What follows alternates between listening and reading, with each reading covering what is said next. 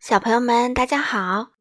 糖糖妈妈今天继续带来英国作家罗杰·哈格里维斯的《奇先生妙小姐》系列。今天我们带来第二十位小姐——急匆匆小姐。这本书是由任溶溶翻译，人民邮电出版社出版。我们一起来听吧。急匆匆小姐总是手忙脚乱的。他总是想用最快的速度做完每件事情，可想而知，着急忙慌的急匆匆小姐做事很粗心。她整理床铺的速度实在太快了，以至于整理完了反倒更乱。她刷牙的时候，由于挤牙膏的速度太快了，弄得到处都是牙膏，除了牙刷上，哪里都是牙膏。一个阳光灿烂的秋日清晨，急匆匆小姐用比平时还要快的速度起床，用和往常一样的又快又粗心的速度铺床梳头。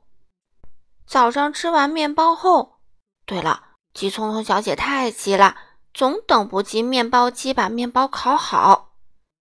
她像一阵旋风一样跑出了房子，和往常一样。连门都来不及关。一分钟后，在离家三英里的地方，急匆匆小姐突然停下了脚步。一位邮递员挡住了她的路。“啊，你要投递这么多信件呀？”他说，“我来帮你吧。”说着，他就飞快地投递起信件来。但是他仍然那么粗心。邮递员非常生气，他怒不可遏。去追急匆匆小姐，可她已经跑出去几英里了。急匆匆小姐又遇到了强壮先生。哎呀，那篮鸡蛋好像很重啊！他说：“我帮你拿回家吧。”强壮先生还没来得及说不，甚至还没来得及眨一眨眼，急匆匆小姐就已经飞快地把鸡蛋送到了他家。当然不用说，他还是那么粗心。鸡蛋全部都碎了。强壮先生看到所有的鸡蛋都碎了，真是火冒三丈。他火冒三丈的去追急匆匆小姐，可是急匆匆小姐已经跑到几英里之外了。急匆匆小姐又来到了动物园，她和管理员聊着天儿：“你喂这些狮子一定很累，我帮你喂它们吧。”她说。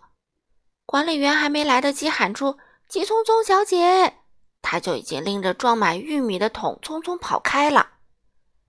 急匆匆小姐喂着狮子，用她特有的和平常一样的快速而粗心的方式。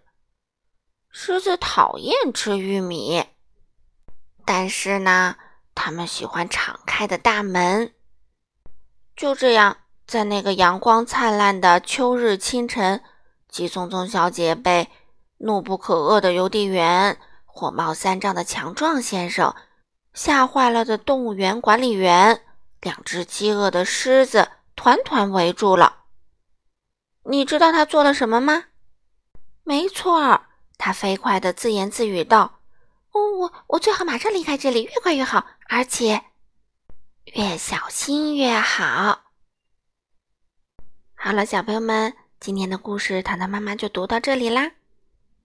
下一次，糖糖妈妈就会带来第二十一位先生——挑剔先生。好了，小朋友们，我们下次再见喽。